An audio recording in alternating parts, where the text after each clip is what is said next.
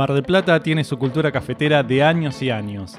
Cada verano que iba era ver a mis viejos levantarse temprano, hacerme el café con leche clásico y si estaba la radio prendida era casi imposible no escuchar esa publicidad que creo que la siguen pasando. Las medialunas de la Boston veremos dónde las podemos conseguir. Manolo y sus churros ya son un tema aparte e intocables, pero ahora la demanda cambió. La oferta de café de especialidad creció junto a la gran cantidad de nuevos consumidores veganos. Realmente años atrás si eras vegano creo que le ibas a pasar un poco mal porque no había lugares que ofrezcan un menú copado hasta hace poco. Así es que Jeremías Lentini metió fichas al café de especialidad y a un menú vegano marplatense. Quédate que la ola de café llegó a Mar del Plata y te invito a su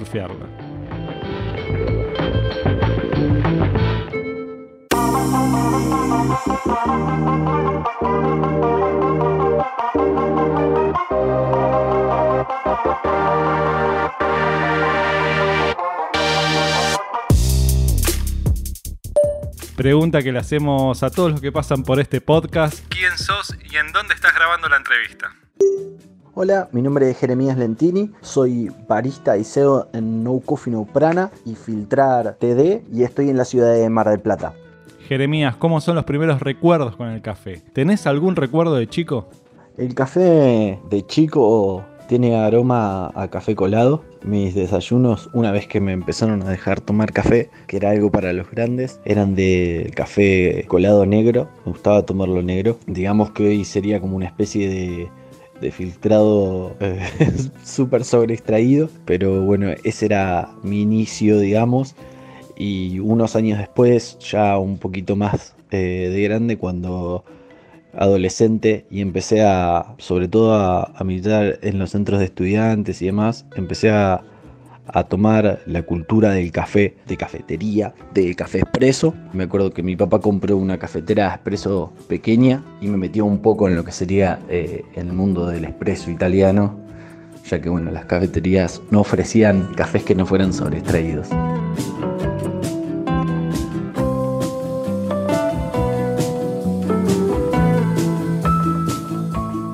Ahora ya hablando de tu trabajo, ¿qué te hizo meterte en este ambiente cafetero? Bueno, yo creo que la cultura del café es algo que tenemos todos muy, muy presentes desde, desde nuestros hogares. Creo que quizás uno no, lo registra, pero está presente el café en todos los hogares. Así que yo creo que ese inicio con esa cafetera expreso de mi viejo me marcó como para empezar a tomar ristreto o expreso, que era como mi preferido. Durante muchos años me costaba encontrar cafeterías donde poder tomarlo, como me había enseñado mi papá. Recuerdo que me hice muy fanático de una cafetería tradicional en Floresta, que se llama Café Tokio. Creo que sigue existiendo. Ese como fue mi inicio más este, lejano, digamos, a partir de ahí, creo que habrá sido a los 19, 20 años empecé a interiorizarme un poquitito. Hoy tengo 38, pero cuando empezó el café de especialidad en Buenos Aires. Me acuerdo que caminando por, por San Telmo se me ocurrió entrar a tomar un café en el antiguo mercado y ahí conocí a Coffee Town y vi la cantidad de, de posibilidades que tenían de orígenes y me volaron la cabeza. Entendí lo que era la figura del barista en esa situación. Me acuerdo me atendí un barista que lamentablemente no recuerdo el nombre, japonés muy muy barista, o sea, muy educado, con mucha intención de hacerle saber a los chicos eh, y a las chicas que estábamos ahí qué estábamos tomando.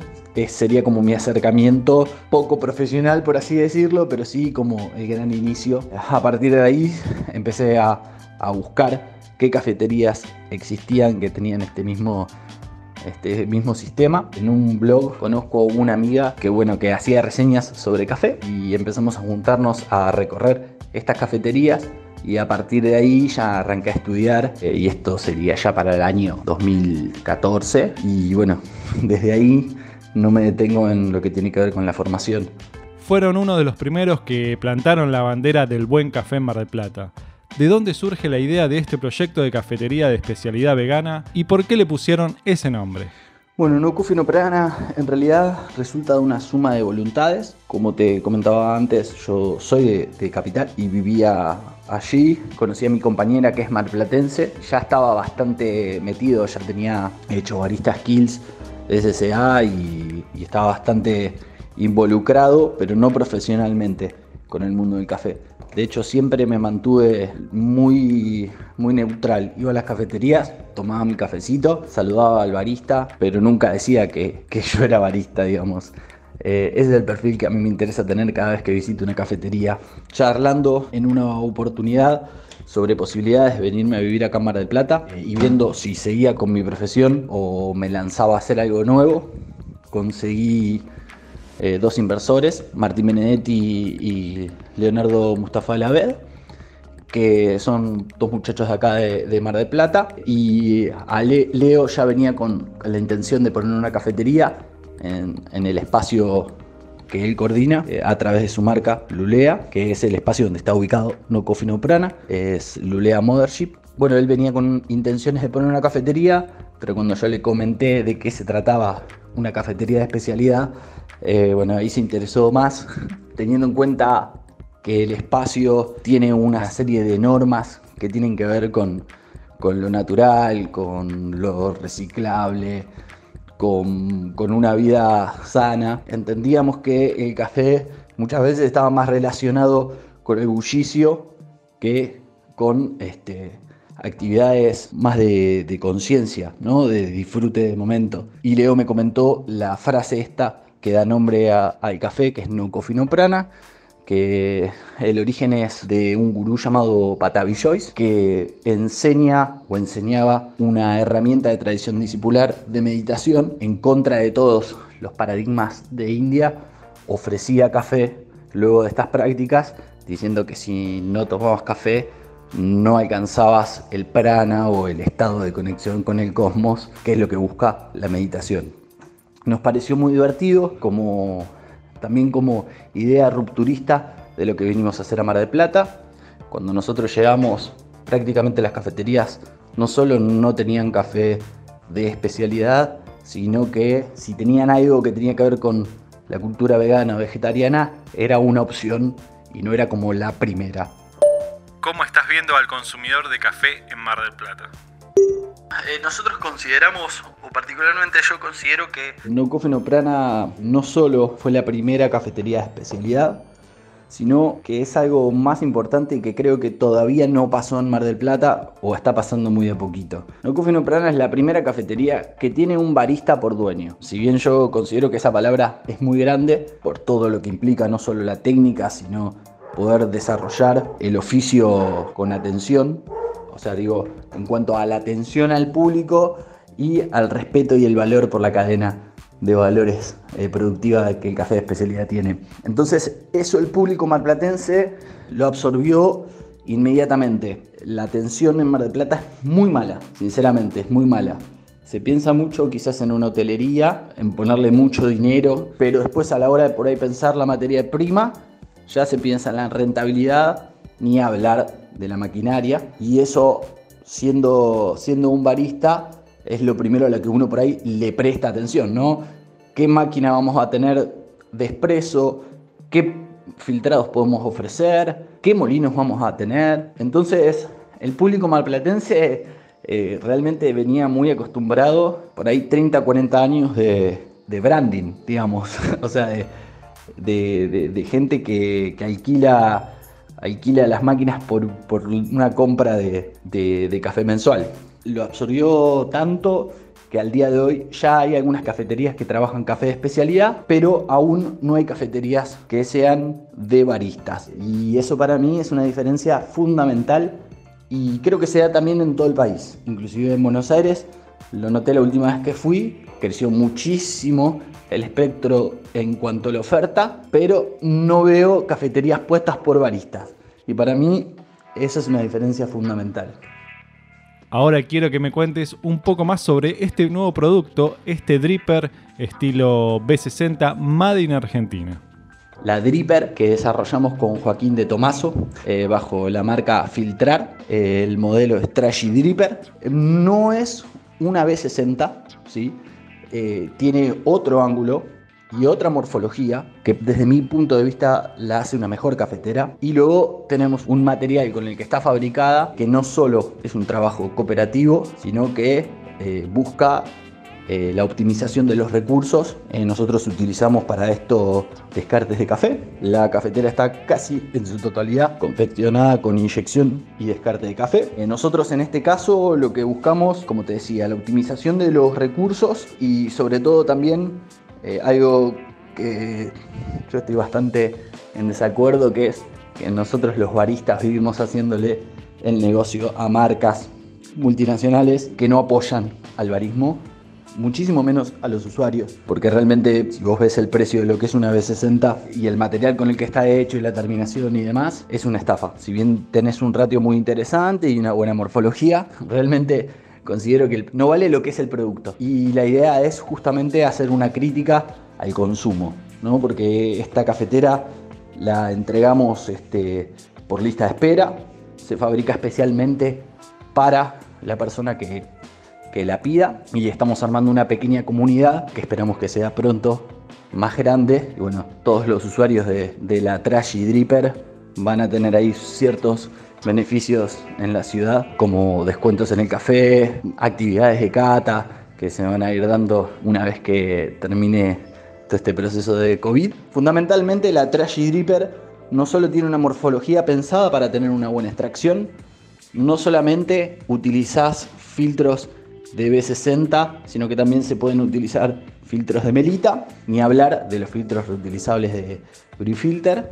Esos también están pensados para esta cafetera, sino también es una especie de crítica a todo lo que las grandes compañías han hecho del café y que creo que no tienen nada que ver con lo que persigue el barista como objetivo principal, que es eh, revalorizar la cadena de, de valores del café.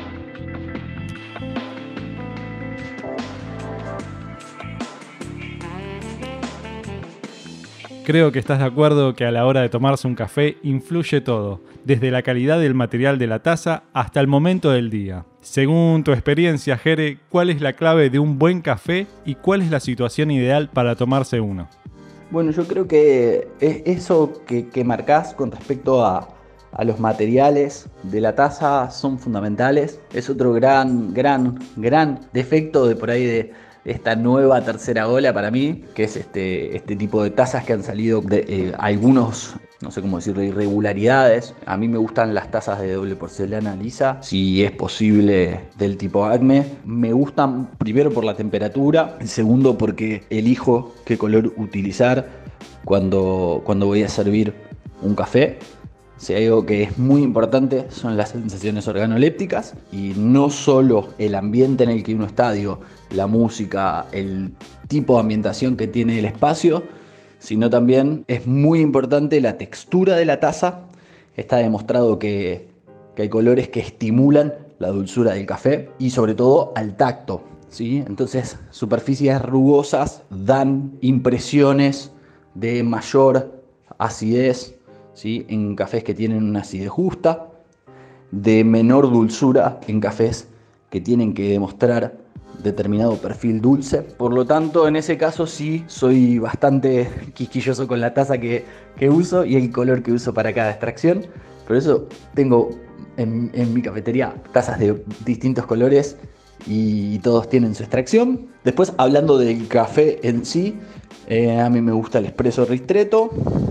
La verdad es que siempre, siempre, siempre es un buen momento para tomar un espresso. Siempre me reconforta y bueno, si, si está acompañado de, un barista que, que, me comente sobre la trazabilidad o algún dato de color, bueno, eso lo hace más maravilloso aún. Nos estamos acercando al final de este episodio, más allá de la pandemia y de esta nueva normalidad, entre comillas. ¿Cuáles son los próximos proyectos para No Coffee No Prana?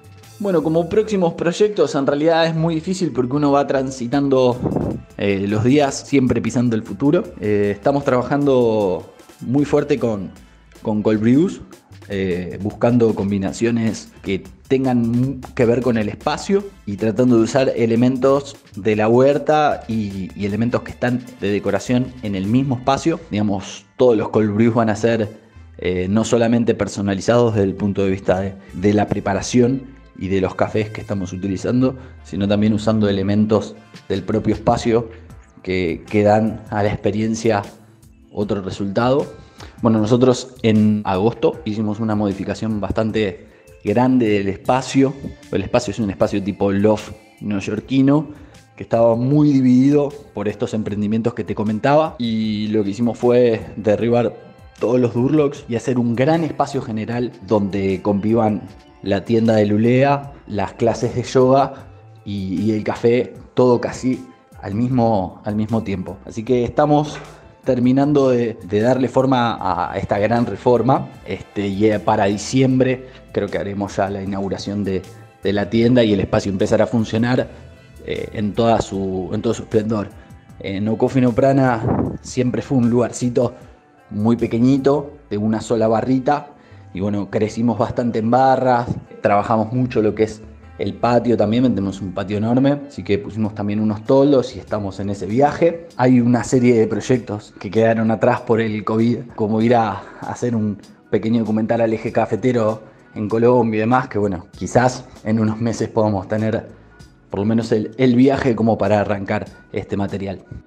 Ahora sí, ya estamos cerrando la nota. ¿Qué le podés decir a todos los amantes y no amantes del café que están escuchando Bloom Podcast? Bueno, para todos los que, los que estén escuchando esta nota y todas las otras notas que están en, en el podcast, que están bastante buenísimas. Quiero decirles que gracias por formar parte activa o pasiva, pero formar parte de lo que tiene que ver con la cultura cafetera que es una gran comunidad que en Argentina tiene pocos años y todavía está en formación y en expansión constante. Así que, bueno, a, a todos quienes vengan para Mar del Plata en esta temporada durante el año. Les recomiendo que, pasen a visitarnos. Hay varias cafeterías de especialidad en Mar del Plata, además de nosotros. Abrió hace poquito Heraldo. Están los chicos de Niño Lobo, Kersen y quizás algunita más por ahí que se me esté escapando. Pero sepan que la ciudad está preparada para recibirles. Todos tenemos nuestra pequeña estrellita del espacio como para que vayan también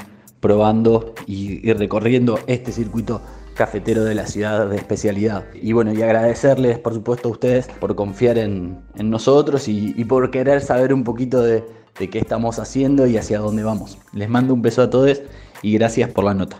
Muchas gracias Jere por estar en este episodio de Bloom Podcast. Espero pronto poder estar visitándote allá en esa hermosa ciudad y disfrutar de este proyecto cafetero. Como siempre a todos los que escuchan este podcast, en la descripción del episodio tienen el Instagram para saber más sobre este lugar. Los espero como todos los martes a las 20 horas. Que tengan una excelente semana con buena vibra y buen café. Hasta la semana que viene.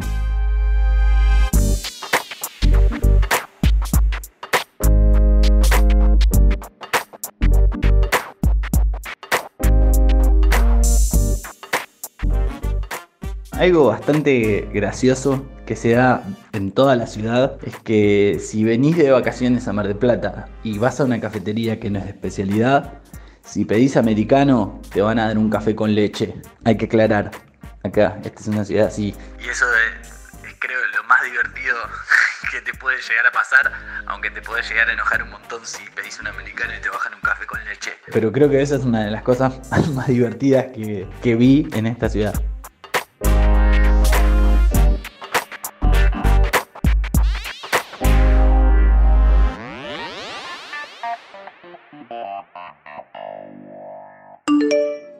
Bloom Podcast. Bloom, Podcast. Podés escuchar este y todos los episodios en Epox, Spotify y YouTube. Y nos podés seguir en arroba hola corchete para estar más informado de cuando sale alguno nuevo.